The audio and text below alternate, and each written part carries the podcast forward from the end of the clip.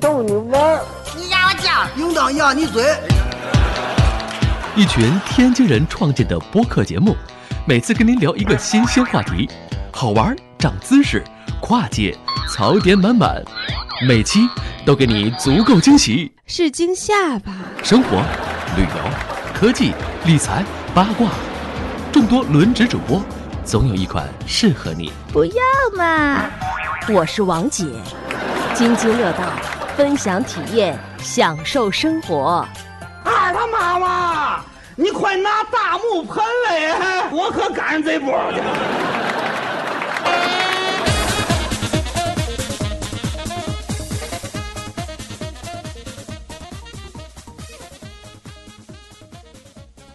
各位听友，大家好，这里是津津乐道，哎，还是每周三跟大家见面的乱曹之巅，呃，跟大家聊一聊这个 IT 行业的本周大事儿吧。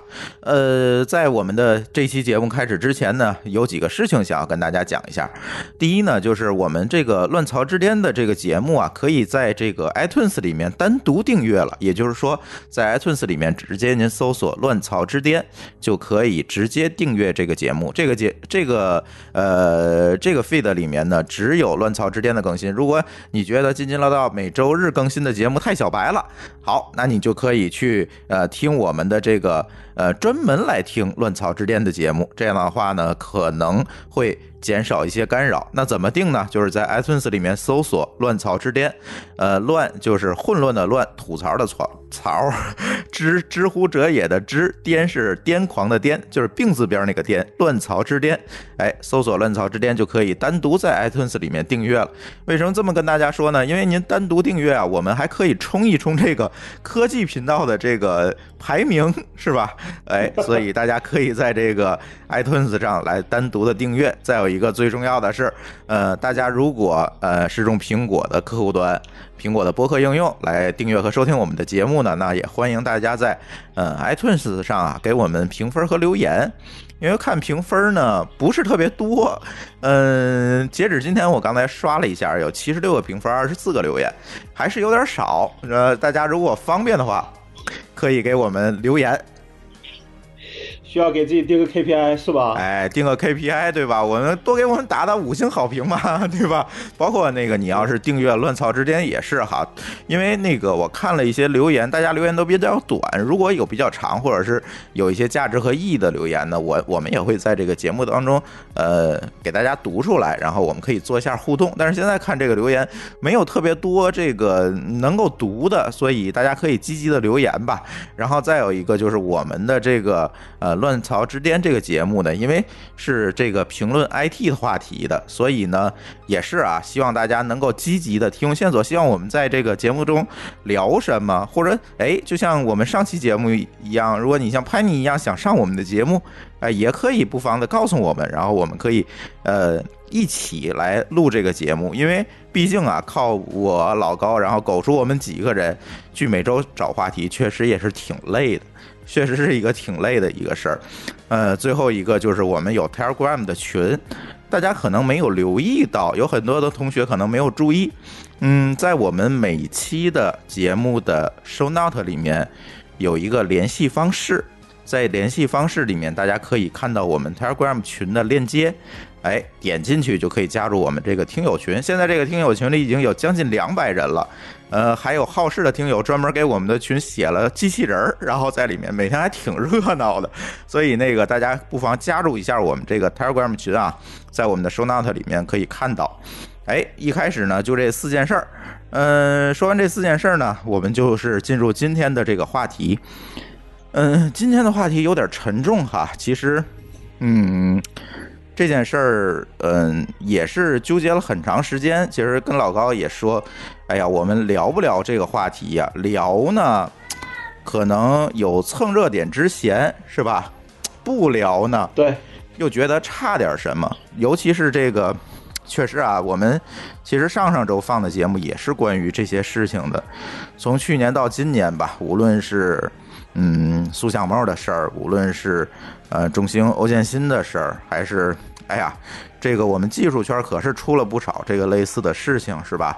嗯，很多很多的原因，然后发现我们无论是开发者、工程人员、这个技术管理者，哎呀，都都存在了很多很多的这样的，嗯，怎么讲呢？难题吧，人生难题。然后呢，这个又出现了这个毛侃侃的事儿，嗯，毛侃侃的事儿呢，可能又把这个话题拉到了创业者这个。这个的话题里面去了啊！不仅中枪的是开发者、工程师，那么这个创业者公司的 CEO 也 也中枪了。所以这件事情吧，你说不聊吧，我们又觉得可能如鲠在喉吧。所以说，看上去这个热点已经过去了。我们这次把这个话题拿出来跟老高聊一聊，我觉得也还行吧。因为我们主要可能也不会聊某某侃侃怎么样怎么样，我们更多的可能会聊一聊这个。创业路上的这些事儿吧，是吧，老高？对，嗯嗯，事情的原委，嗯，可能有的同学不太清楚，大概讲一下，也就是一月二十五号的上午，嗯，我们的朋友圈就刷屏了，说我们八零后的创业者摩侃侃，呃，于当天的凌晨，就是一月二十五号的凌晨自杀了，嗯，年仅三十五岁，他应该是八三年的，嗯。嗯，对，毛侃侃是八三年的，然后初中文凭吧，因为这个人可能我不记得我见没见过了，一会儿老高可以说一下啊。零四年创业，然后做了，应该没见过，没见过是吧？零四年对创业做了很多事儿，然后包括当时这个毛侃侃、戴志康、高然、李想这四个人，当时这是创业八零后创业的典范是吧？上还上了这个央视的这个对话栏目，然后这个，哎呀，但是到了去年的十一月吧。就有媒体说，哎呀，他现在这个公司可能资金紧张，包括还有欠薪的情况。虽然这个某侃侃努力挽回吧，但是目前看到的一个情况就是这样一个情况。哎呀，这个事情确实是比较可惜啊。所以这件事情，我觉得咱不多说某侃侃了，因为很多这里面的事情可能我们也不太知道内情。所以呢，还是说通过这件事儿吧，这期节目我们多聊一聊。创业者和创业，因为我嗯，我和老高可能创业的这个经历比较多，可能每一个公司都是在一个创业的阶段，是吧？创业时间比打工时间多，是吧？哎。嗯，老高，你可以跟大家聊聊你认识的这些传记者，因为你这个交际花啊，对吧？这个你 你你认识的这个创业者肯定比我们多。包括当时我记得咱俩还跟这个大 C 一块儿，就是戴志康还在还在路边吃过烤串，这这又当当年的事儿了。嗯，不妨你跟大家多聊聊，你认识这些创业者现在都是一个什么状态？特别是这些呃七零后、八零后的创业者。我那天二十五号的时候，我记得我那天可能是四点钟去睡的觉。我睡觉的时候大概就看了一眼朋友圈，就看到有人已经在说这件事了。哦，就是这事儿在凌晨几点的时候就已经有人在刷。王峰一个，那个车库咖啡的那个人，以也就那个苏叫什么来苏苏弟，对苏弟，他们俩都在说。我看那样子就说的，因为他们没有特别明确说，但我看那样应该是这个事儿。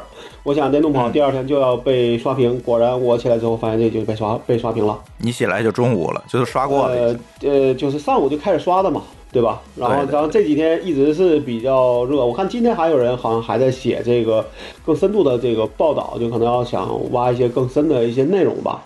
但是我看了，我觉得我没有转，我觉得这事儿就是就怎么说，还是一个问题，就是你发了有什么用，对吧？你之前没有帮上他，包括有我看有人说理想是他最好的基友，但其实也没帮上他，对吧？这个咱们虽然可能不清楚到底好到什么地步，但咱有时候也得说，就这个时候是说实话，当然说他那个忙也不一定是朋友能帮得上的。对吧？对对对对对，但是这窟窿也太大。对对对，但是像我看呢，就是说这个里边，其实真的，你无论是这个 IT 行，如果把 IT 行业算进来，无论是你是做产品的、做开发的、做技术的、做创业的，其实大家都很累。对吧？那这个里边累，大家都嗯，大家都各有各的累吧。对对对，就是各有各的累法。但是呢，我觉得这里边可能最累的反而还是就是怎么说，呃，创业的人是最累，因为其实这里边可能有时候大家是你没创业出来，总觉得创业是一个非常非常有意思的事儿，对吧？能开创事业，能赚能赚到钱，能上人生巅峰。其实创业是一个很苦逼的事儿，对吧？对。这个但咱创过业都知道。对，但是呢，有时候创业它就跟一个怎么说，就跟打鸡血一样，或者就跟就跟就跟你吸毒一样，对吧？你你觉得这个好了之后，你很难能够再回到一个就是天天让你去朝九晚五的一个工作上这个上面去。对吧？因为某个角度上讲，能创业人基本上来说都是一些愿意折腾、愿意去发挥自己的一些能力的人，对吧？可能这人你让他去打工，可能真的也就会变成一个纯打工，然后然后上班下班你也没什么精神状态的一个状态。因为我当时也有过这样的时候，对吧？对，但我是觉得，从创业角度上讲，这确实不是每个人都适合的，跟你的跟你的性格呀、跟你的能力啊、跟你的各方面都是有比较大的一个关系的。对吧？从我从我这里看来说，确实有人创业算是成功吧。如果咱假设说以钱为衡量标准的话，对吧？哎，哎对，这个我觉得很重要，对对就是以什么为衡量标准？就包括我之前写过一个文章，我当时说，比如有人他就说，哎，你就是一个，反正就评论我嘛，就是叫连续创业失败者。我觉得这事儿看看你怎么来定义，就是说你的到底成功标准是什么。但是我觉得呢，我觉得其实创业其实最大的问题不是为了钱，而还是为了觉得你觉得做了一个有意思的事儿，对吧？哎无当然这个事儿其实某个角度对你有意思，当然也是希望对你的客户、对你的用户更有意思，或者更有能够创造一定价值。做了一个对有价值的对，然后钱是一个副产品，嗯，而但是如果说你，因为我们也知道说有的时候叫叫有句老话叫呃这个呃巧妇难为无米之炊，对吧？是一分钱难倒英雄汉。确实，你这个公司没有钱的时候，可能每个人都有自己的这个这个这个，呃，花钱的地方，各种各样的事儿。这种事儿我也经历过，所以我觉得里边钱是一个很重要的问题。但是呢，你因为这个钱把自己逼到像毛款这个地步，当然我们不知道他最后这个结果到底是个什么原什么原因，是不是这是直接原因？因为也没有人去去说，对吧？当假设这是一个呃最直接的原因的话，那其实真的把你逼到这个地步，确实这是一个不应该的一个结果，对吧？对对所以说到这个话题，嗯其实我就特别想聊一聊这个什么呢？就是很多的这个朋友啊，这个说，尤其现在好多这个啊九零后开始创业了哈，就可能他们看了很多这个网上的或者是什么谁写的书上写的这些所谓的这个创业方法论是吧？就说我这个创业我一定要 all in，嗯，这个我觉得 all in 可以是一种态度，哎，是一种态度。对。对，我是觉得啊，这个 all in 是，咱说先说是什么 all in 啊？嗯，对，是这个时间精力对 all in，对而所有的这个钱财家产 all in，对对，因为对吧？我对我觉得精力，对吧？这个注意力 all in，这是没有问题对的，这也是应该的。至少在你做这件事儿的这个期间，对吧？你的大部分精力在这一件事儿上，我觉得这个是也可以叫 all in 嘛，对吧？对而不是但是呢而不是一块干干好几个事儿。嗯，对，all in 呢，我总觉得，呃，无论是钱财的 all in，还是说这个呃经历的 all in，我总觉得它得有一个界限。一个是界限，一个我觉得 all in 其实想大家只能说我对这事儿特别的自信，对吧？对，就相信这件事一定能成，所以我愿意拿 all in 这个，无论是态度还是这个方式来证明我对这事儿的一个信心，哎，对吧？嗯，对，呃，是我证明信心了，但是现在我看很多创业者啊，这个有有有两个这个呃状态，一个状态呢就是每天可能很晚的时候还在发朋友圈，我在如何如何在工作。在奋斗，在努力，这种给自己打鸡血的这种，嗯嗯嗯嗯但是我不知道他是不是真的啊！一天嗯可能也可能只是在，哎，二十四小时可能得他在工作二十三个小时是这样一个状态，对吧？嗯，还有一个呢，就是像摩侃侃这样，就是按照我们现在所得到的消息，就是他可能把自己的房也抵押了，钱也抵押了，对，车也抵押了，对，然后把所有的呃这个金钱都别管是公司的还是自己的，都投入到了这个一个创业当中。哎，好多人就是说，我是觉得啊，这个我还说回来，我这句话，我是觉得这两种状态我不太能够苟同。首先，我们说这个精力的问题。嗯，是你要把所有的精力、主要的注意力放在这个创业当中，这个我也同意。但是嗯问题是你这个弓拉的太满了，你的身体会不会出问，题？就是你能维持一时，不能维持一世嘛，对吧？再有一个，你的家庭会不会出问题？对，对吧？你还能不能照顾到？因为你的生活的所有，你的生命的所有，不仅仅是这一个创业公司啊。对对，公司说实话，有可能只是你生命中的一部分，对吧？哎，对，或者是一个比较重要的一部分，嗯，对吧？哎，这个我是不太能苟同啊。这个尤其是我们这个做技术出身的呢，呃，也非常清楚，你真是一天二十四小时写二十三个小时代码，这事儿也不现实，是不是？其实你的效率不一定提高了，对吧？哎，这又回到这个加班的问题上我觉得。我觉得这个还是问题，就是我觉得可能创业，首先你是帮人解决问题，而不是秀我能不能加班，对吧？哎，嗯，对，呃，咱还是那句话，别用这个战术的勤奋，这个掩盖了战略性、战略上的懒惰，对对是吧对对？这话我也忘了是谁说的。这个最开始是雷军说的吧？但最再往早我就不我就不知道了。哎，然后咱又说回来，这个呃钱财是吧？这个经济的熬印，我觉得这个事情可能就更不适当了。这件事情，嗯。当然每个人有每个人的想法，我对这个事儿非常有信心，我要把我呃嗯。所有的能够调动的资产全投入进去，嗯。没有问题。但是我觉得一点大家要注意哈，呃，创业它可不是百分之百成，对，而且甚至说成的概率没有说你想的这么高。你虽然现在很有信心，但是你也要考虑到这个客观规律，对不对？呃，我觉得有两个方面吧。第一呢，如果说这个公司是一个有限责任公司，对不对？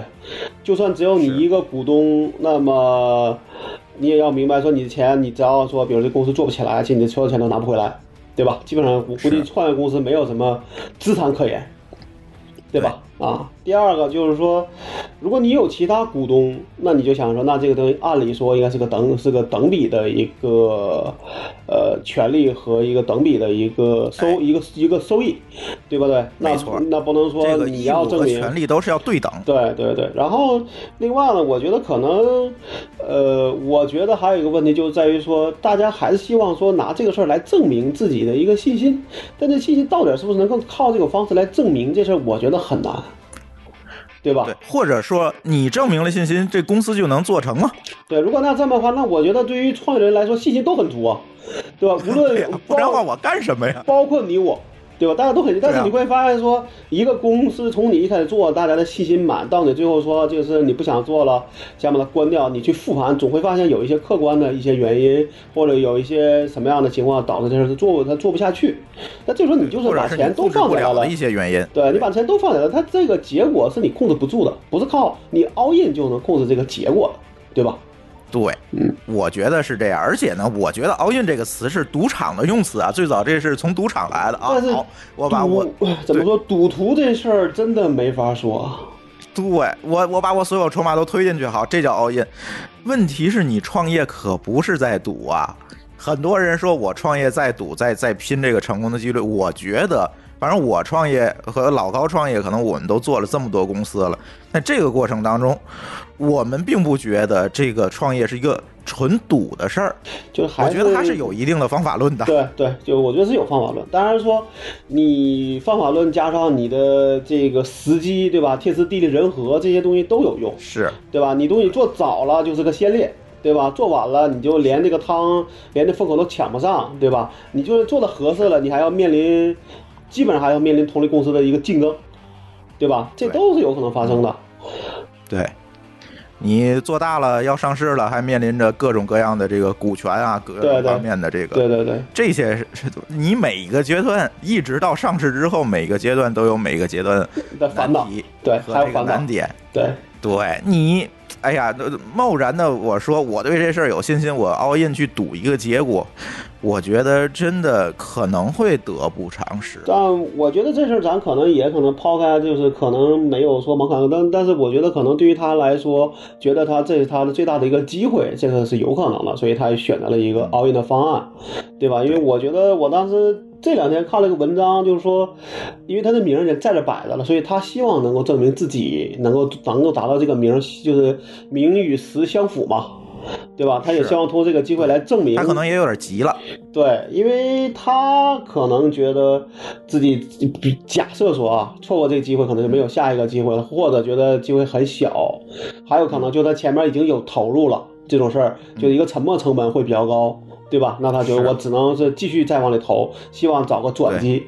对吧？那这时候我们也也得说，但是我觉得是，我倒觉得可能在你创业之前就要先想明白你这个事儿到底想干嘛，对吧？哎，是想证明自己，还是想证明你的一个想法是对的，还是想给别给给你的客户或者用户带来价值？想好你的一个呃，其这个要什么？对想要，然后另外我觉得可能就是一个量力而为。对，嗯，其实我这话又说回来啊，这个每一个创业者都是值得尊重的，哎，值得赞赏的。尤其某侃侃在最后这个公司，嗯、可能都发不出工资这个状态里面，自己又拿出钱来给员工发工资，我觉得真的已经做到了最好了。但但可能员工还是被欠薪，但这事儿真的有时候是这种情况下是没有更好的一个结果，对吧？是，这个也没有办法，他公司就这样一个状态。我们只知道，好，某侃侃你尽力了，但是最后的结果可能还是一地鸡毛的这个结果。这个是确实任何办法没法改变的。毕竟创业这个事情不是说，哎呀，我怎么怎么样，这个事情就能怎么怎么。很多事情可能我们自己控制不了，改变不了这。第二，就另外呢，如果你客观说是有一个方法，说，哎，我们就设定说，我们就到九月一号没有什么办法，我们就给员工发遣发遣散费，对吧？哎，但这个时候，我觉得往往大家还是个赌性心理居多，就是，哎，我能不能再挺一挺？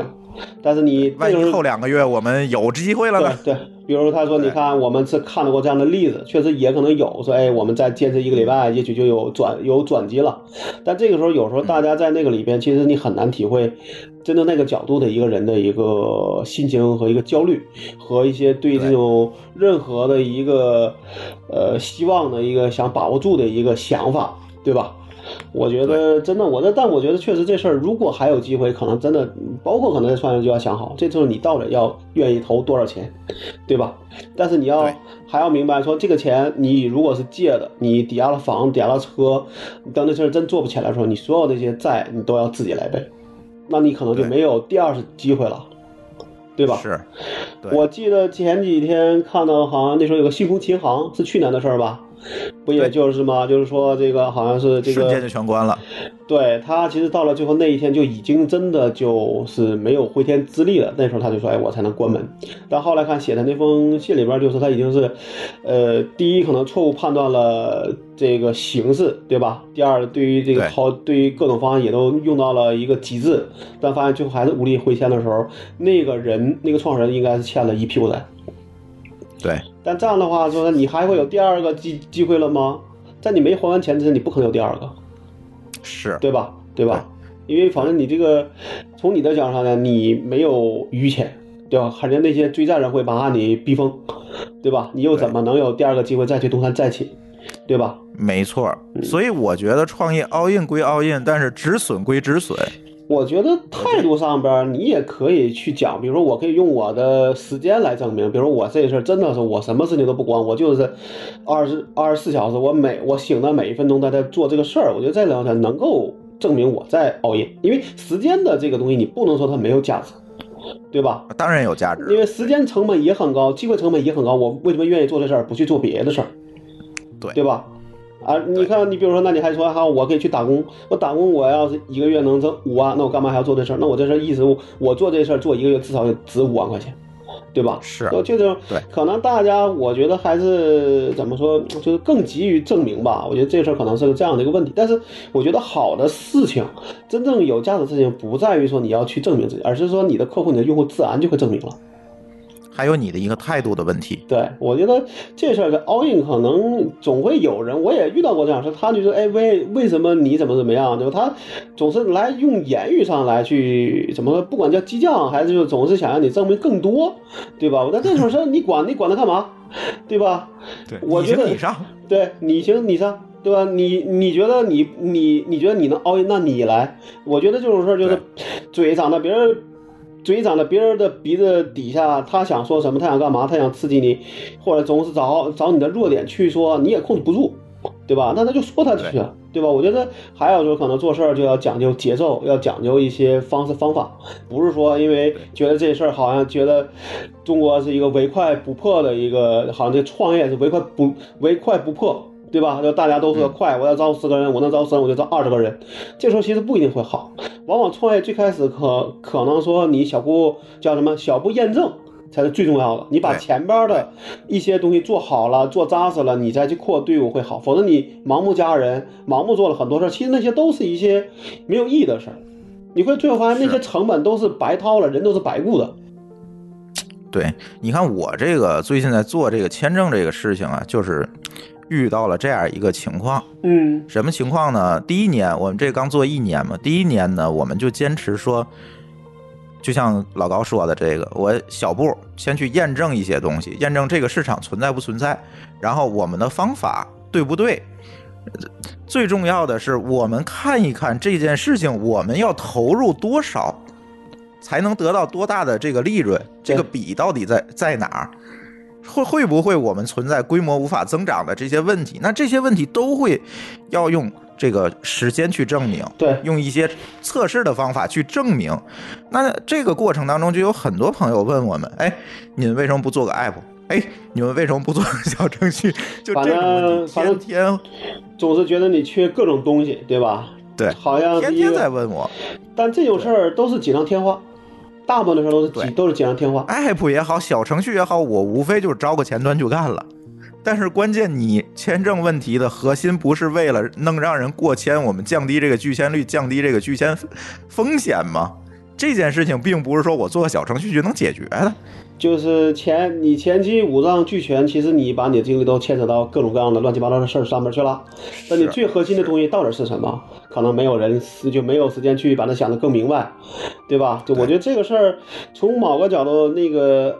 埃隆·马斯克的那个叫第一性原理，我觉得这事儿是适用的，对吧？就到点你这个创业，你的目的和你想达到的目标和客户的痛点，对吧？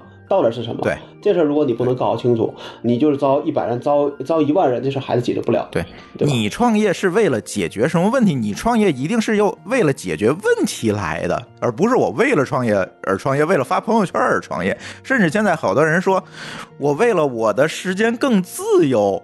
而创业，我说这你就是胡扯淡。那个自己创业试试，真是从朝九晚五就变成朝朝五晚九了。呃，我觉得就变成七二四了。对啊，这个事儿真的没创业这个事情，确实是没有你们。没创过业的人想这么简单，你可能上嘴唇一碰下嘴唇，哎，你怎么不做 app？这个事儿你我就我就差那句话，你行你上，对 吧？我我觉得就是有时候就是你，尤其创业前期你收入还不稳定的时候，一定得先想着不要做加法，对吧？什么都做，还是要想明白到底哪个东西对你来说最重要。或者说能让客户买，客户满意度成这个能够提高很多，这事儿可能对你来说才是最重要的。甚至我记得当时有个谁跟我们讲那个一个他的一个所一个所谓道理，说这个需求如果没人提一百遍就不要做。哎，我非常同意。那你没有一百遍，说明这个东西没有人没有人去真的重重视它。只有重只有到了一百个人都给你提的时候。他就才能说明他重视到一定地步。也不迟。对对对，因为他毛角呢，其实大部分的需求都是锦上添花，而不是雪中送炭，对吧？对。你最终的那个东西，比方像你说你签证，你能够让大家觉得这个呃能够，比如像你说过签才是最重要。那你怎么能够保证过签？那就像你说，你能够研究大使馆怎么去。去看待签这个东西，对对对，那这个才是最重要的。能不能找到一个方案？咱不是找一个外面写到，对吧？而而是真正能够能够让两边都满意，既让你的用户满意，又能让大使馆也觉得你这个是对对于他来说是增加他的一，就能让他更方便、更简单，对吧？更可信。是这个其实才是个双赢嘛，对对吧？对对。哎，所以呢，我一直觉得这个创业啊，其实是就是在一个资源受限的前提之下，你能做成一些事儿，这叫创业。你说我花一千万招了一屋子人，然后这叫创业吗？我觉得这不叫创业，这叫堆人。对，堆的人是没有价值的。而且这个创业当中啊，能用钱解决的问题，真的都不是问题。对，但往往很多事儿它不是钱，你你有钱你也不能解决这个问题，对吧？比如说你做个小程序，是你招的人，你你没有程序，你没有技术背景，你想招一个合适的人，就能给你，呃，就是很顺畅的就写出一个小程序，还没有任何毛病，对吧？甚至需求上也没有问题，这很这很难，你那是天上你那是天上掉馅饼了，对对吧？这样的人你得留好，是吧？不一定哪一天就去百度了。这种人。对对对对对。对，然后呢，刚才创业这些事儿说完了，其实后面我特别想聊一件事儿，就是说。那天我们聊程序员那期就说这个事儿，就是这个标签化的问题。那我们现在发现，这个社会对创业者的标签化比对程序员的这个标签化还严重。你觉得这个创业者的标签是啥？嗯，情商低啊，创业者是吧？嗯，创业者的标签儿，呃，工作时间长，嗯，辛苦，嗯然后熬夜。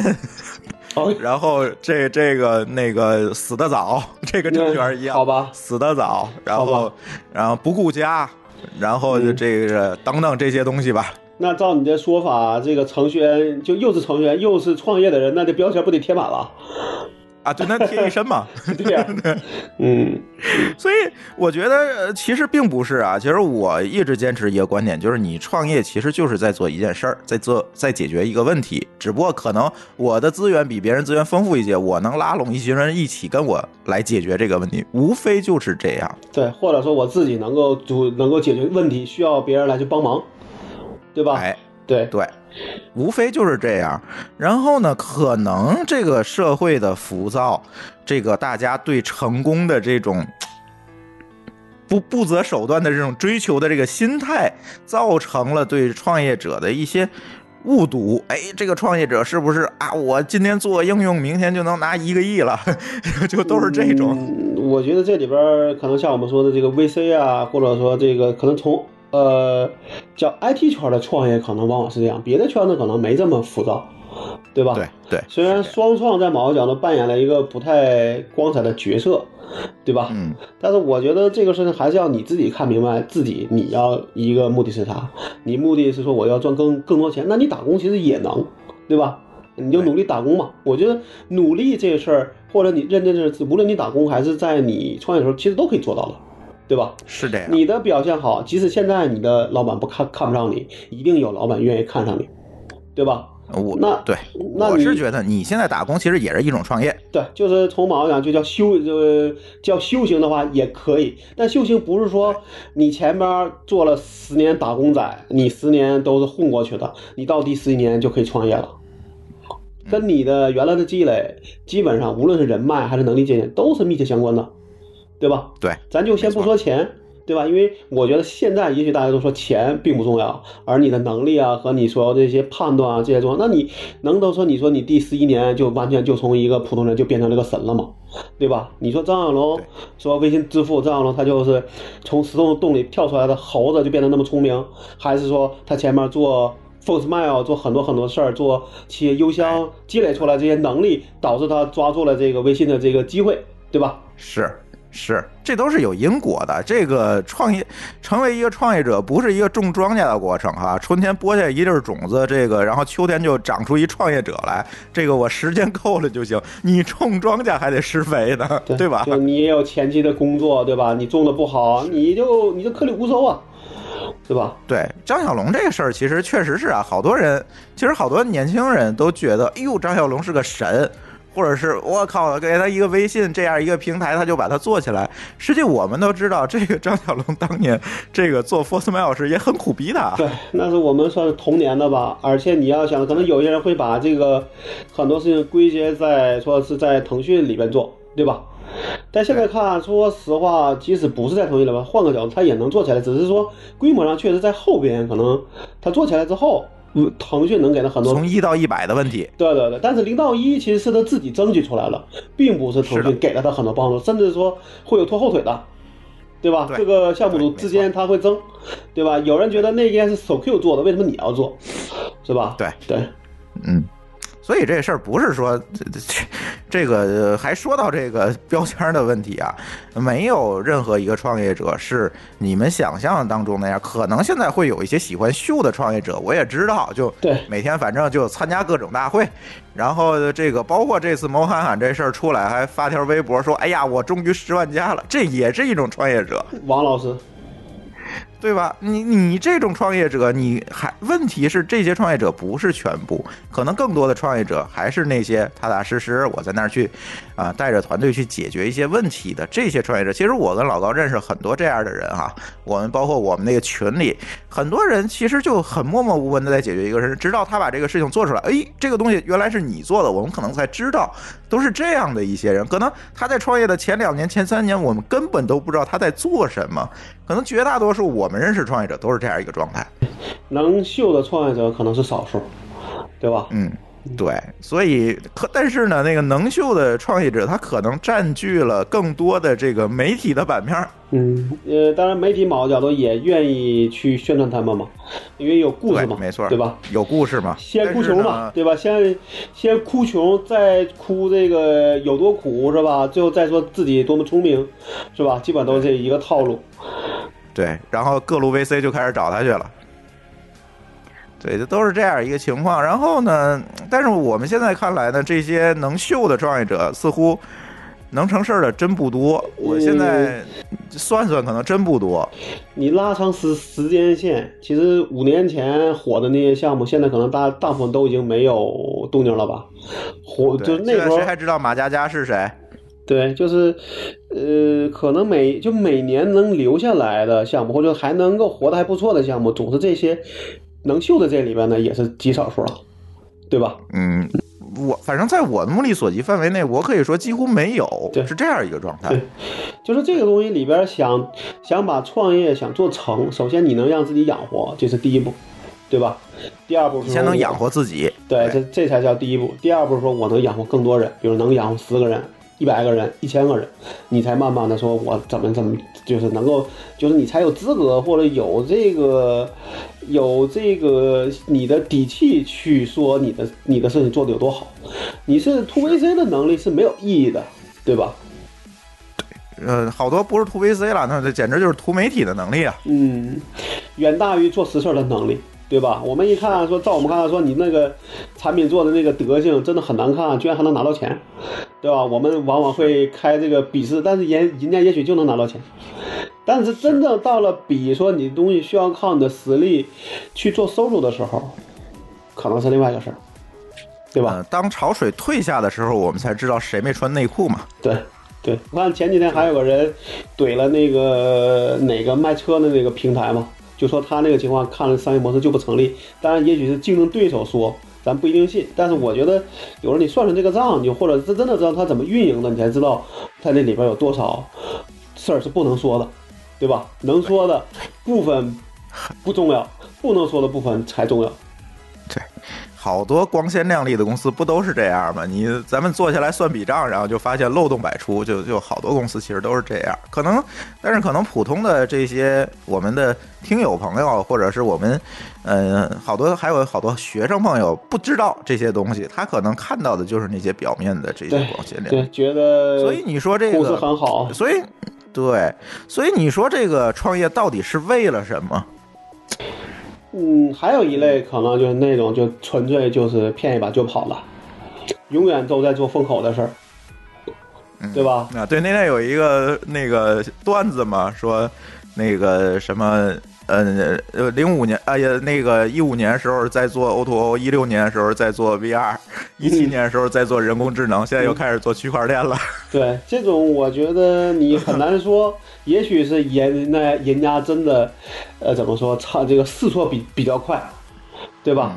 但是你永远都在做一个风口上来的事儿，我觉得这事儿你也很难说得出去，这是为什么？风总归要停的嘛。对，而且而且我觉得是这样，从我的想法就是说，一旦东西成了风口，往往是那些在风口成之前就在做这个事儿的公司，能够在里边赚到大提前已经站在风口上了，对风吹起来才能把你吹起来。很少有说我是风口都起来了再去做的，能够能够在里边怎么怎么样，这种我觉得非常少，往往都是你在里边，比如说今年可能比如说这个区块链火，那可能是去年就已经至少是去年已经在做的人公司在里边是最所谓最耀眼的那部分了，对吧？那你至少也要比风口早一点能看到这个东西才行吧，而不是说大家开始吹了，然后你就说哎我也要做。那这个事情，我觉得就基本你已经比别人晚了，很多时候你比别人早半年就已经能够奠定这个东西的一个区别，对吧？你你可能说你连吃屎都赶不上热乎了，对吧？我要把你这句逼掉。呃，是这样的，所以这个就刚才还是我提的这个问题，你这个创业到底是为了什么？你是要解决一个问题，还是说你要创造价值，还是说我就为了上媒体让大家都知道我，还是说我就为了圈一笔钱就跑？对对吧？这个大家的目的是不一样的，就到了最后才知道大家的目的到底是啥，对吧？是，没错。所以今天我们我我查资料的时候，我看到一篇文章哈。就是这个文章，据传是美国企业家协协会的一个宣言，算是他们的一个座右铭吧。然后我把这个宣言啊，哎，给写给摘了下来，然后我写在了今天我们这个提纲里边。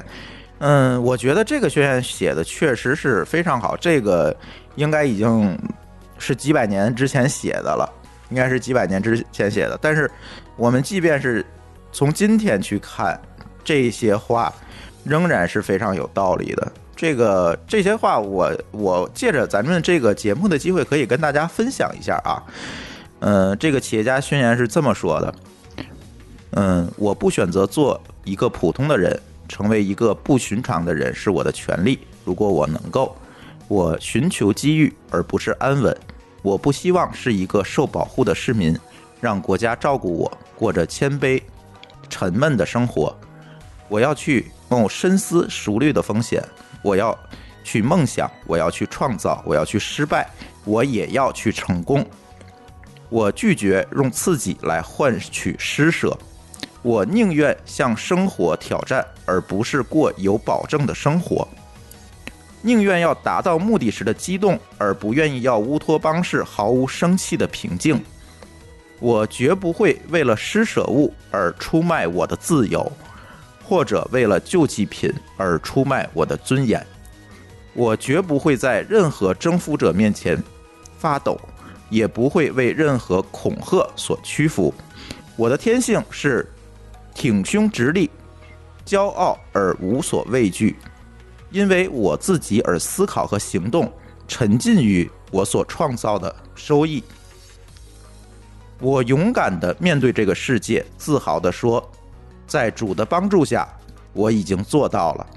哎，这就是这个企业家宣言。我觉得，确实啊，几百年前写的这个东西，到今天仍然适用。大家可以从里面看到很多很多的道理，包括说，你看他说，呃，我拒绝用刺激来换取施舍，我要去梦想，我要去创作创造，我要去失败，而且我也要去要成功。大家注意，你，嗯，我们创业不是为了失败，为了秀，然后为了这个哭，我们最后还是要去追求这个成功的。我也不是说我为了去做一个 to VC 的事情，坐在一个风口上的事事情去去拿这些钱，对吧？这里其实这这个大家可以有机会的同学可以看一下英文的原文，我觉得写的更好。我觉得。每一个创业者都应该去读一读这个宣言，我相信你们在里面能够发现一些道理。嗯，咱们说的不是鸡汤，对吧？而是确实说，这不是鸡汤，这是实实在在的东西和道理。我觉得你拿来适合质问的，对吧？对。而且从这个企业家宣言，我觉得可能就引申出来一个话题。老高，你觉得是不是每个人都适合创业？我觉得我刚才应该说过了，就是嗯，呃，你的性格，你的包括能，你的能力的一个情况，对吧？你你，因为你其实创业很多时候最最后你可能还是要管理一个公司。对吧？管理很多人，对，你到底适不适合？当然说你能不能找到合作伙伴，当然也很重要了，对吧？你只是这个公司的和呃，比如创始人中的一个，这也是很很重要的一个事儿。但你在里边能不能扮演一个重重要的角色，从头到尾一直要从这公司从零到一到 N 到甚至到更大，能不能在里边扮演一个一个适当的角色都很重要。哎我觉得现在看啊，我觉得创业首先可能不太适合这种太内向的人，至少你一定有一定的沟沟通能力，对吧？对，因为你无论是面对用户还是客户，你至少你能听明白他讲什么，对吧？你也要把你嗯做的东西你讲给别人。呃，我觉得你先得听这事儿，或者哪怕你自己有一个想法，说我要讲给我的潜在用户听，你也能够讲明白，或者能够听明白他给你的反馈，甚至这个反馈里边有些是那种潜在的，你也能够分析得出来，对吧？因为有时候用户他有时候他不一定自知，对吧？就像我们这儿讲的最最就是最最经常说那个段子嘛，就是用户总是想要匹最更快的马，对吧？你得明白说他其实是想要汽车，对吧？对，对对，那我觉得这个是一个很很重要的一个能力，就是你得能够沟通，对吧？那这个里边其实对很多人来说，沟通就是或者说我们指的这种能够有效的沟通，或者能够发现需求的沟通，或者能够让你这个东西就因为你要知道说现在已经被满足的需求，可能你已经不需要你再去做了，往往你在发现潜在需求，对吧？你就把潜在需求做出来，然后下边考你考验的才是你一个，呃，产品能力，对吧？我知道潜在需求了，我想明白了，我要把这潜在需求从零，从没有人做明白到我能把它做出来，然后给我的客户或者用户去看，然后能让他明白，在里边再去做优化，再去做改进，能够让他说，哎，你愿意不愿意用这个东西？这是一个零的事儿，还别说往后。对。对吧？然后你才说，我慢慢把它做得更牛，然后我原来这个东西能有一，比如咱从一个典型的互联网创业的角度上讲，我这个东西原来能用能给给一百人用，现在能给一千人用，一千人用完之后，可能这个规模越来越大，我的能力各方面从技术，对吧，到运维到，然后你可能说我哪，我甚至说我现在有钱要做 PR。对吧？我要找到用户的点，我要怎么能够找？我觉得这个能力其实你会发现是一个非常非常复杂的。综合的，对一个综合能力。所以我那时候我记得我当时给给人开玩笑，我说我在这个公司里边，我就是一个打杂的，对吧？因为你干的事儿永远都是比别人杂的多，对吧？你上你你这个时刻可能干的还是技术，下个时刻你就是在跟人讨论财务问题了。对吧？这钱要怎么花？对，那这个里边就是你发现说，对于能力来说，如果你原来是一个比较单一的人，那可能对于创业来说，往往他你的第一次创业，很多时候可能就是不顺利的，因为你就在踩坑。原来你不对踩，是因为你在公司里边只要把你的工作做好就可以了的。对，如果假设你是一个原来你的工作比较单一的话，那可能你会变成这个复合，你会发现你踩的坑会非常多，对吧？甚至倒在了一个，也许对于一个人只要踩过就不会犯第二次毛病的一个事儿上面，但是这个事儿对你来说可能你就踩不过去，对吧？对，对，然后我觉得，呃，因为我这两天还在跟一个人聊啊，那人就也应该是个初中毕业吧，反正也是喜欢做技术，但他的问题，他就总说他自己可能属于是宅。我说这个宅啊，呃，宅是一个怎么说？我当时我当时跟他聊的时候，就是意这意思就是什么？就是说，你可以说你宅，但你不能把宅就变成个优点，对吧？啊，对你不能把宅作为挡箭牌。对对，就是我觉得就是沟通。那你说你做技术，难道你就不需要跟人沟通吗？对吧？你跟你的同事需要沟通，你跟你的产你的产品做运营也要沟通，你跟那领导也要沟通。那沟通这个能这能力，无论你做什么，哪怕你说你跟你父母要不要沟通，要不要大家说清楚大家都要啥，你不能一味的来去拿这个东西去当一说，哎我。我不懂，我不熟，然后就就就觉得可以不去加强了，对吧？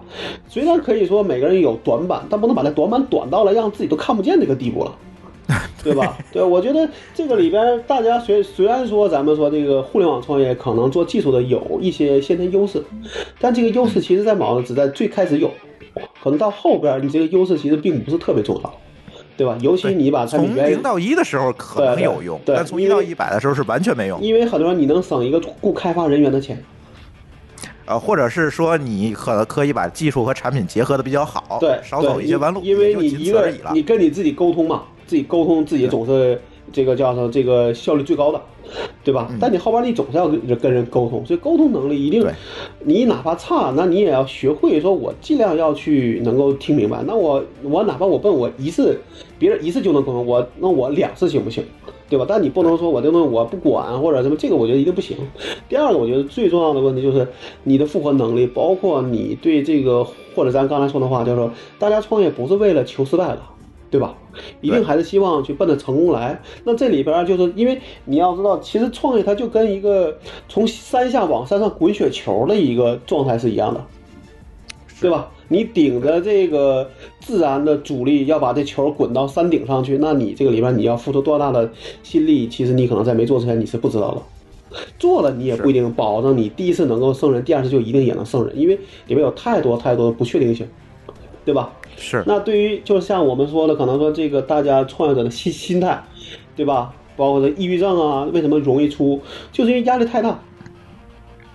对。对吧？那这个事情我是觉得，对，呃，一个心态能够抗压的人，相对来说，对创业会好很多，对吧？就你我抗压，然后我愿意学，那我这边学的所有东西，我都可以拿去复盘，我都可以去，啊，哪怕我这次失败了，我还有想法去做第二回，我第二次能不能避免这个坑？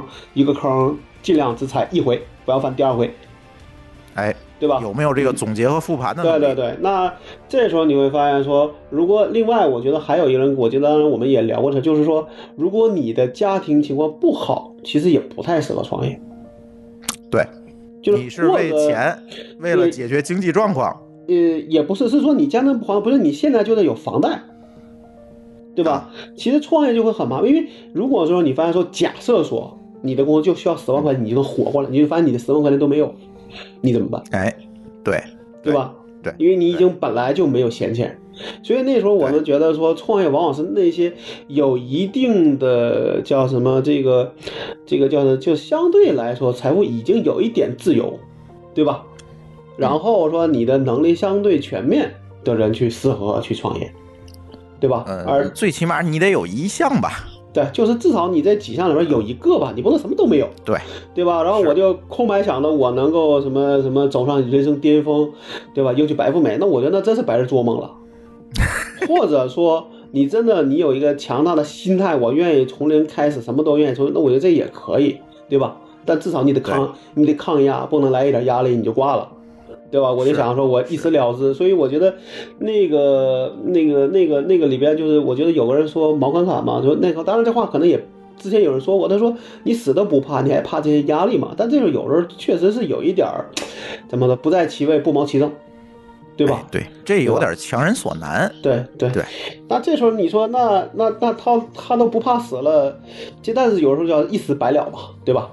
就这个时候，有时候你真的没法说。但是我觉得谁也没说，我活这辈子就非得啊，要以这个方式来去了结自自己。对吧？这个一定是没有人愿意这样干的，那肯定是说在这个里边有一有一些我们可能不知道的压力在里边，或者有一些痛苦，真的可能因为里边说了，说他之前在做那个之前的那个项目时候，他就是有抑郁症，是看医生要吃药的。这个对很多版就是那那次我们录这个抑郁症的专题也说过这个事情。其实这个绝大多数的自杀的这种案例的背后，其实都是抑郁症，这并不是说你想开点就能解决的。对。对，对，所以我觉得真的创业，在我看来，是你真的想要比较好的心态，或者想要比较好的结局的话，你有前面那几个都有最好，至少没有你也得有那么一个吧，而不是什么都没有。当然，你什么都有，你年你年轻，对吧？也可以，因为年轻意味着你没有包袱，对吧？对。对吧？但是我我的观点是这样啊，首先我我的观点就跟老高刚才说的一样哈，这个不是每个人都适合创业，甚至说绝大多数人都不适合创业，可以这么讲。再有一个更重要的，大家也要记住，不适合创业也不是你的错。因为每个人的追求不同，每个人的能力状况不同，家庭状况不同，财务状况不同，所以你不适合创业，包括你的背景，你不适合创业这事儿也不是你的错，不是说谁生下来好，我我我就怎么怎么样，并不是这样，对吧？你每个人有自己擅长的事情，不擅长的事情，所以我觉得很多人觉得，哎呀，哎呀，我不适合创业，怎么办呢？就是这种，我觉得没必要啊。我觉得还有个问题就是说，大家还是说对人生规划不一样。对吧？有人就想平平淡淡淡过一辈子，这没有错，这是个人选择啊。对对对，就是你不，你就是其实就你失败了又能怎么样？其实证明说我就不适合了，已经用了真正真真实的例子证明了也没有错。所以我特别反感那种叫什么，呃，连续创业失败者的那种论那种论调，因为你这个也是让媒体黑了我。我觉得那话是这样，就是说他不但把我，比如说他想黑我，但是他把自己也黑了。哎，你明白吧？你见人说除了骂你，还要把自己也骂进去的吗？这我这就没有这么骂人的，对吧？都是骂别人不骂自己，但是骂了别人还把自己骂进去了。你觉得这个这个东西是他走脑子了吗？对吧？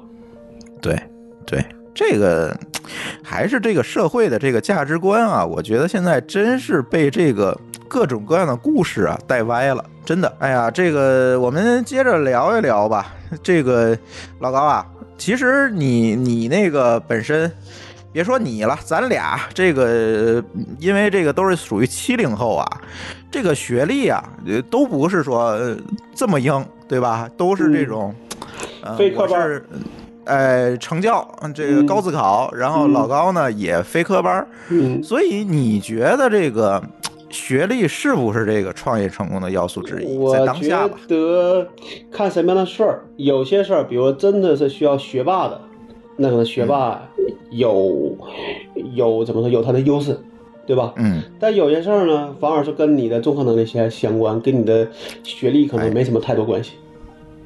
我呀，嗯，我有点不同观点，这里面。嗯我是觉得，可能咱那个年代啊，创业可能真的不太看重这个学历这件事情。为什么呢？确实，嗯、当时这个高等教育也没有这么普及。你想，我上学那阵儿，大家都不是高中都不是第一选择，中专才是第一选择呢。我那时候是干部是吧？我那时候还是精英教育呢，就上大学的啊真的是天之骄子，不像现在，对吧？你考多少分，你都能上个大上个学校。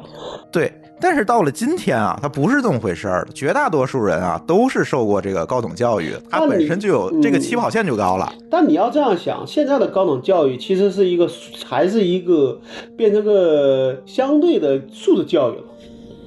嗯，对，你明白吧你说的有点保守，你说有点保守，我明白你的意思。嗯对但是现在你的意思就是现在高等教育有些水。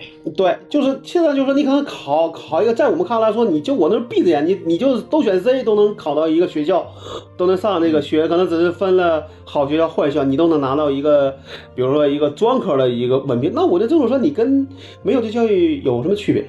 而且我觉得这个你不能拿着现在的这个国内的这个大学的文凭跟国外的比，国外我觉得相对来说还是一个竞争比较激烈的一个呃大学文凭，对吧？相对来说水的比较少，但国内我觉得水的是大多数。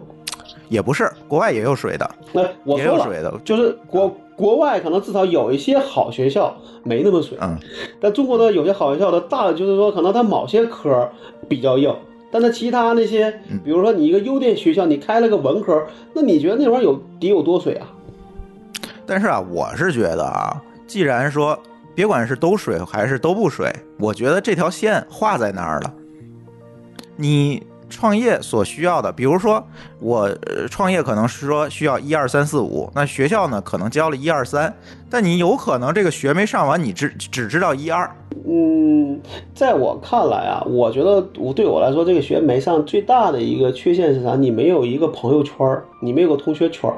至于他教我什么能力，我不觉得少学了。因为社会，你也可以认为他就是也是个大学，只是这些东西没有老师教，你得自你得靠自学，对吧？嗯，否则你说那但是我现在是，我特别个现在个怎么讲呢？对一种现象比较反感，因为周围有这样的小孩儿哈，呃，肄业不上学了，这个退学，我要创业，嗯，我觉得这没必要吧？这休学或者是鼓励大学生创业，在我看来也是一个不合适的一个方式，对吧？大学生他就创不了业，嗯，大部分都是呃不是说大学生是应届毕业生他就创不了业就业。包括你没毕业，你创业你就觉得行了，对吧？对因为我觉得国内的这种往往往往还是一个呃一个教材式的教育，不是真的教你，真的说我教你的，比如我教你，比如说哪怕是科班，对吧？我真的能在你这三年教下来，真的你就说我就去一个公司就能工作，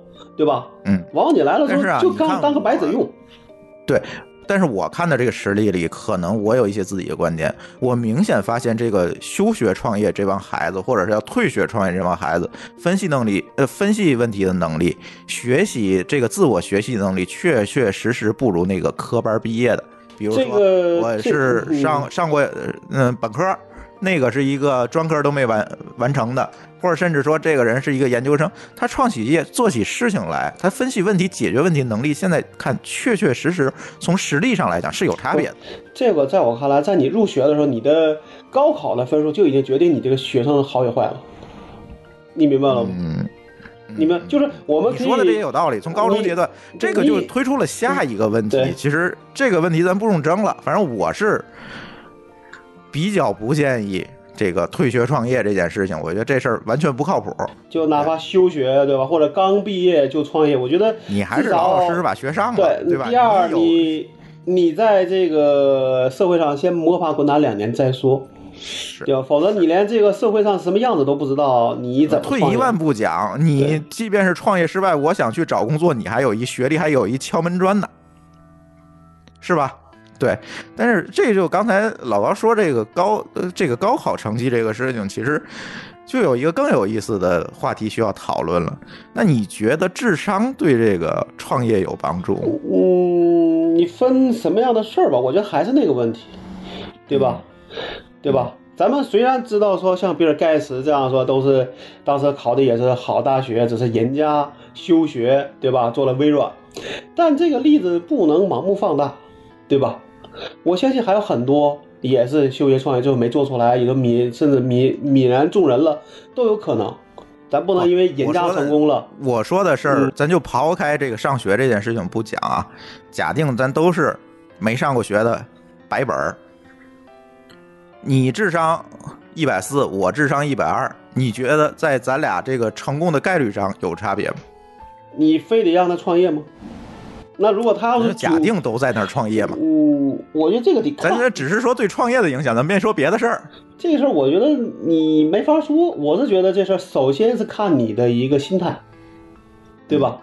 就你心态上，比如说咱俩同样做一个事儿，对吧？咱们假设说你跟我都做一个事儿，你做签证，我也做签证，我比你聪明，但是我把这聪明用在了一个歪门邪歪门邪道上。你说中国做的那那么多事儿，没有他不聪明吗？一定都很聪明，只是把聪明用在了外面邪道上，对吧？说对了，比如说，比如说乱搞，对吧？就是说明明明是自己的锅，他就总说是这个用户的这个这个这个提交的材料有问题，甚至是假签，对吧？对吧？这种事儿你你你你在那个朋友圈里也说过，这时候我觉得跟智商没关系。第一，你愿意走正路；第二，你愿意有一个成功的心态，对吧？然后你愿意把一事儿做，哪怕这事儿做不成，你在里边也能学到很多东西，对吧？那我觉得这个才是一个。然后你这样的话，你你第一个事儿不行，第二个事儿，那我觉得我相信啊，这事儿确实是一个累积效应。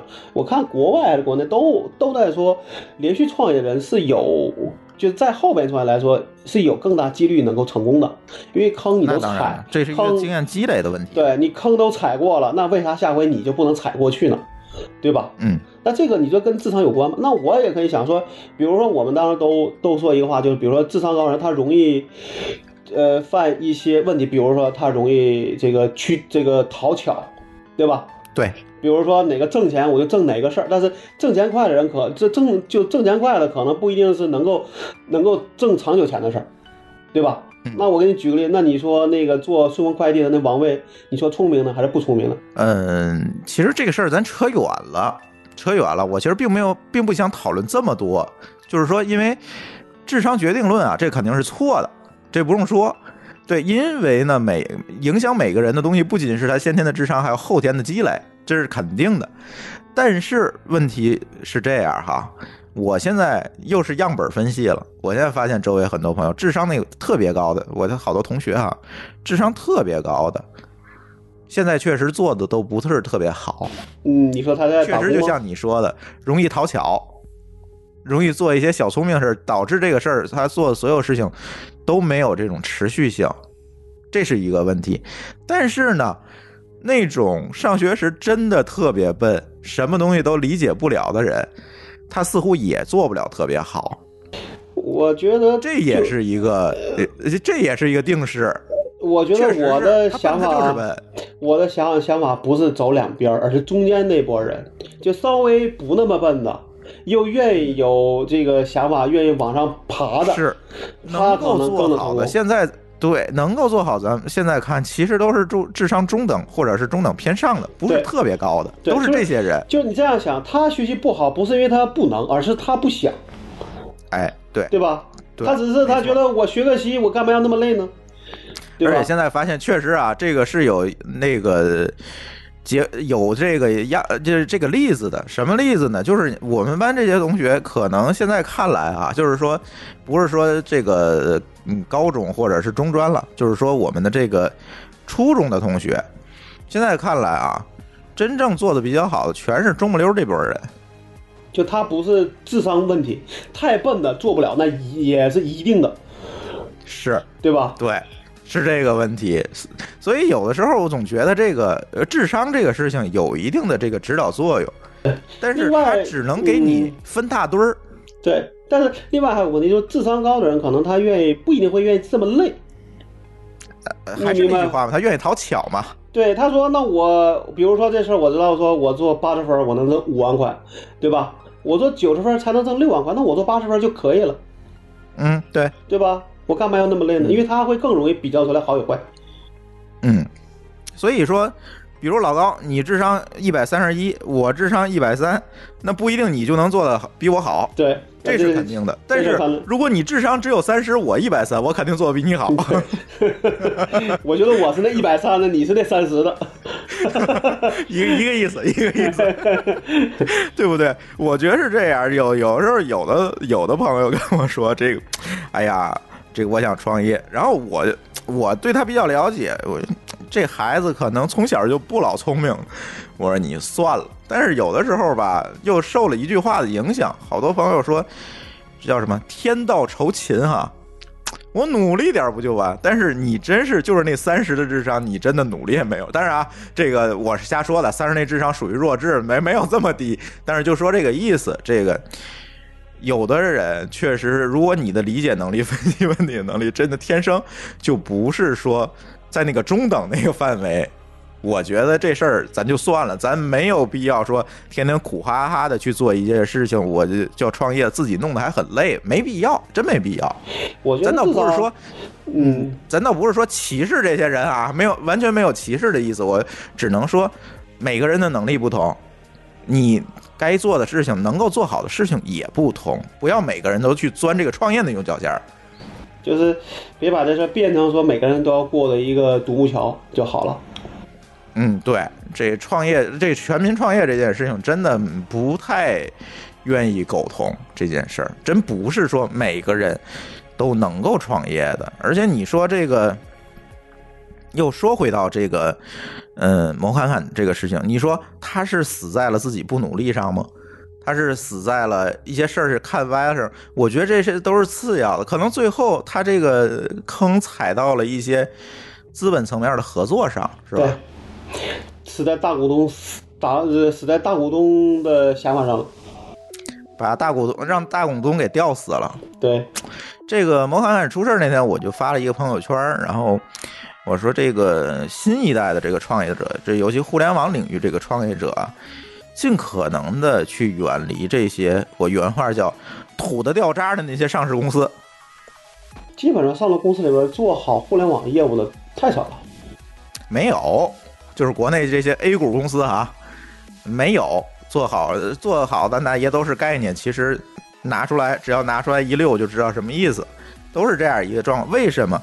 因为不管它内部的这个体制，还是说内部的这个部门之间的竞争，还是内部的利益条块的呃切割等等这些问题，都指向了它不可能去为了我推一个互联网业务，推一个边际成本低的业务去改变内部的这个体系架构，这个阻力实在是太大太大了。包括说在做一些投资决策上，都会受到这些呃传统意识的这些影响。就相对来说是短视的，就你今天能给我利润，我就投你；你今天不给我带来，对不起，我就不理你。对，因为他要为上市公司的财报和股东负责。说我今年这个花了两个亿投这个一个这个互联网项目，好，明年股东找你要利润怎么办？大家谁都知道这两亿投进，明年不可能有利润，它是一个长期的事儿。但是市场不会这么看，资本市场不会这么看，尤其中国的资本市场不会这么看。这时候你怎么办？你会怎么选？这事儿也很显然啊。炒概念就够了，不用真的做事儿，是吧？对，所以那天有个朋友说有一个做互联网的上市公司哈，他们要做一个互联网项目，物联网项目，哎，挺火，想让我去，我说你算了，就这个 这个我是亲历过这个坑儿哈，这个老高好像没有亲历，没有，我跟传统公司没什么交道。对，这我是亲历过这个坑儿，所以还是建议大家啊，这些创业者们别那个什么。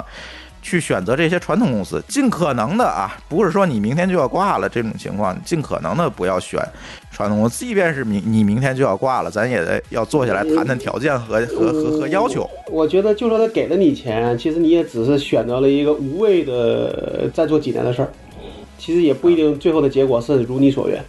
就算就是一续命符，也就是无非就是续几天命，对，然后最后发现你本质没有改变，终究还得挂。该挂还是得挂。对，就是这么一个事儿，所以就是说这个叫万家电竞是吧？对这这个公司这个结局，我觉得副作用力并不是某侃侃没有努力，也不是团队做的产品不好，应该我觉得还是他那个大股东就有点过于这个短视了，导致这个结果，对吧？又不愿意继续出钱，然后又不愿意以一个可可能看着又不合理的一个，就是他们觉得不合理的方案，但是可能在当时情况就没有更合理的方案，最后这个公司只能关门，对吧？对但是再加上毛侃侃可能对这个事情又全情太全过于全情投入，造成这样一个悲剧。这事儿也许只是非常可惜对，只是万家的一个项目，但确实是这个毛侃侃的百百分之百，对吧？对，这个事情真是一个 悲剧吧，只能这么说了。这个真的创业者在每一步上可能都遇到很多坑，但是这个坑有多深多大，我觉得。嗯，既然有很多过来人帮你们去趟了这些坑了，应该多听听大家的建议哈。好多这个年轻的朋友创业说：“哎呀，你们这帮这个大叔们这些东西过时了，我们不听。”不是的，但但是虽然我现在对，虽然我现在比较敬重这些这创业的这个零零后、九零后是吧？但是并不代表说，嗯、我们之前趟过的坑，这些经验就没有用了。不是啊，并不是啊。我我我觉得啊，这个人性是永恒的，对吧？对你终究也会发现说，比如说，呃，他那个情况下，他那么做，他就是对的，那你没法去抗衡，你很难去说服人家要做一个跟他的利益所相悖的事儿，对吧？或者人那人家有能更挣钱的办法，一定为什么要去给你这个方案去怎么怎么样？这个我觉得都很难，对吧？对对对，所以这个事情没有办法，就是还是多看看这个过来人的一些经验吧。可能有的东西呢过时了，是吧？我们要今天再跟你坐在这儿说，我我我们做个网页儿，做做做个东西，这个事儿可能确实过时。前端这些东西技术一天一天的都在往前走，可能我们之前那些经验过时。但是你说怎么找投投资人，对吧？怎怎么聊公司的这些事儿？那你怎么去选择这个投资者？怎么选择我什么时机把公司卖掉？我怎么选择我我退出的方式？这些东西让我觉得几十年吧，这二三十年，我觉得没有什么太大的变化吧。现在看来，接下来十年也不会有太大的变化。是这样，所以说大家还是有选择性的吧，对吧？有选择性的看看前人的经验，我觉得读历史 跟霍炬说那句话一样，这个好多中国人啊，这个毁在什么上了？毁在不读历史上了。其实很多的这个经验教训在历史历史当中都能看见，是吧？总是在重演。总是在重演，确实是这样。然后每个人可可能都心存侥幸，觉得自己碰不上，对吧侥？幸心理是人类的这个最大的心理学上的缺点啊，这这个没有办法，你就是有这个 bug，嗯，但是你怎么克服这个东西对？另外，我我自己觉得啊，说就从可能这几年下来，觉得有一个事儿，就是说，原来总觉得自己可以说的像什么，就类似抗天抗天命，对吧？嗯，人定胜天，对，就是说，只要这事儿我努力，一定能够这个这个这个改变它。但其实现现在发现说，其实很多时候你改变不了，对，或者就是说你改你能改变，你付出的代价太大，你值不值得去这么做？我觉得有时候真的是说，就是那话叫什么“顺势而为”，可能才是一个更好的一个方案，对吧？顺势而为，而且要知道大势在哪儿，对大势在谁的手里，对，就是你重要。你天天你再努力，但是你是逆势的，对吧？现在说你再把网站做得好，可能大家都不看了，对吧？嗯，我觉得所以这种事儿，我觉得也希望，对，嗯，其实这件事情就特别想举个例子哈，这老高说到这儿了，就是当年我做那个 Jumi 时候，这个 Zoomi 这个项目，当时我们弄的好像还挺火的哈，对算是国内头一摊儿做这种商业 WiFi 解决方案，就是说你到商场连上它的 WiFi，弹出一页面，填完手机号，你能上网，然后商场那边可以控制你能上多长时间，你带宽，然后包括它可以通过你留下手机号去做一些营销行为，做的是这么一个东西。当时我们做的时候，WiFi 确实是刚需，为什么呢？当时那个手机还是这个最多三 G，很多还是两 G 了。你真的没有这个到哪儿你没有 WiFi，你上不了这个网。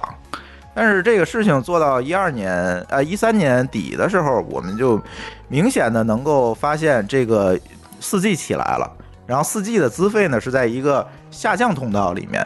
这个时候大家可能我们预计未来的八到十个月，有可能用户就没有必要再去连 WiFi 来降低它上网的这个成本了，我四 G 就很好了，对吧？在这个阶段呢，在同期就就冒出来很多这个公司跟我们做一样的事儿，商业 WiFi 是吧？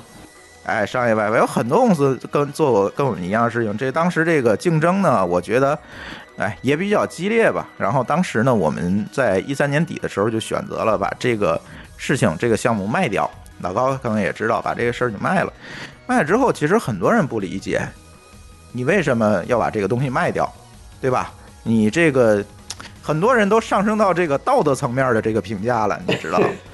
你这个事情就非常讨厌，包括在推特上的很多地方，就是你为什么要卖掉这个公司？你你为什么要退缩？你为什么要这样？为什么要那样？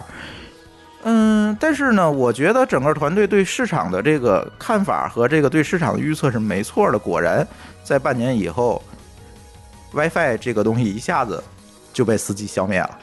可能这个行业或者这个行不会有行业，那能剩下几家公司，对吧？对这个事情还能做，对吧呃，有呃，剩下的公司活的呢，显然比较难受，而且显然不如我们把这个项目卖掉之后活得更好，这是一定的。再有一个呢，可能活下来的公司，就像你说的，可能就变成一些系统集成的公司，就变成给人装设备的，这事儿你活就很累了。